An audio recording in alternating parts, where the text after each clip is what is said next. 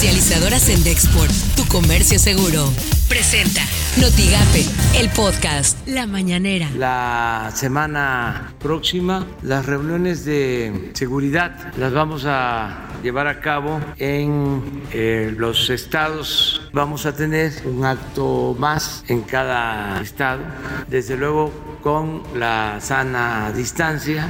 No soy tapadera, lo he dicho desde el principio. Sea quien sea, si se comete un acto de corrupción, tiene que ser castigado tiene que ver con el gobierno del estado de Tamaulipas. No es un asunto federal, o sea, para aclarar. Y en efecto esta abogada, esta señora, eh, encabezaba movimientos en las maquiladoras, pero no se puede inventar, no se pueden fabricar delitos.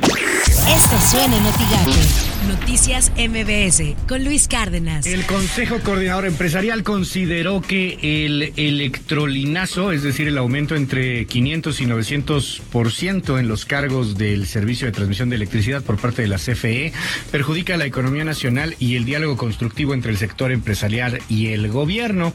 Eh, se le está incrementando particularmente a los grandes contribuyentes, a los grandes consumidores de energía, porque bueno, pues obviamente se manejan otras tarifas, pero ahí sí se mancharon.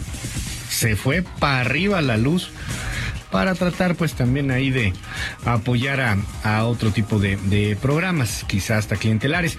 En fin, el comunicado de prensa del Consejo Coordinador Empresarial dice que esto puede tener pues ahí consecuencias que eh, perjudica, le repito, la economía nacional y el diálogo constructivo entre el sector empresarial y el gobierno por las mañanas con Ciro Gómez Leiva. INEGI informó que la actividad industrial cayó durante abril, pues sí, obvio, tuvo una caída eh, mensual de 25% y comparado con abril del año pasado la caída fue de casi 30%. No habría esperado que fuera mucho mayor. Es la peor caída desde hace muchos años, pero bueno, solo fue del veintitantos, veintitantos por ciento.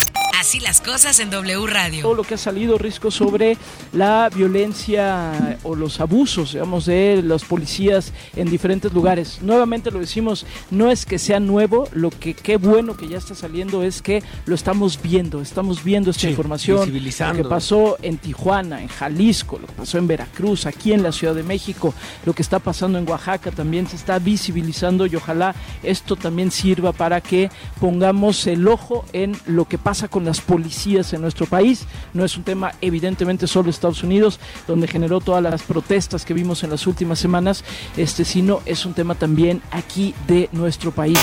Editorial Notigape con Martín Cifuentes. Hoy es el Día Mundial en contra del trabajo infantil y se nos ha hecho como una escena cotidiana, como algo muy normal, ver a un niño o una niña, por ejemplo, empacando nuestra compra en el supermercado. Pero estamos mal, ¿eh? Estamos mal.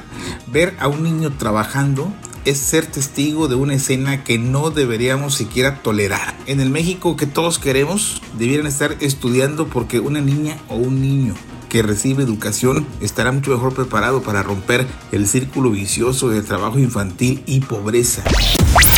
Estas son las portadas del día de hoy. Valle del Norte pide a alcaldesa no relajar medidas sanitarias. El diario de Ciudad Victoria, Panteones cerrarán el Día del Padre.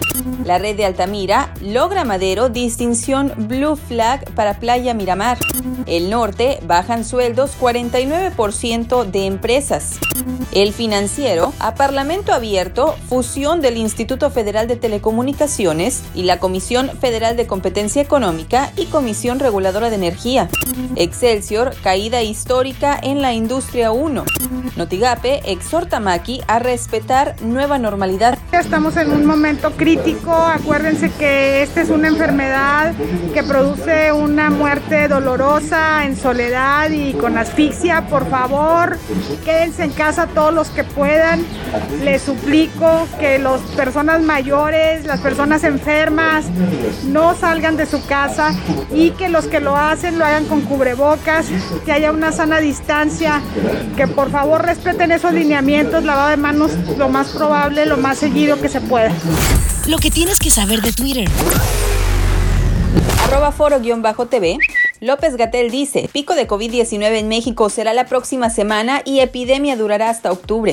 Arroba de Monitor News. 70 nuevos casos de COVID-19 confirmados en el condado de Hidalgo, el mayor aumento en un solo día. arroba contrarréplica, las medidas contenidas en la política de la confiabilidad de la arroba CENER-MX y el último acuerdo del Centro Nacional de Control de Energía fue suspendido de manera definitiva por un juzgado especializado.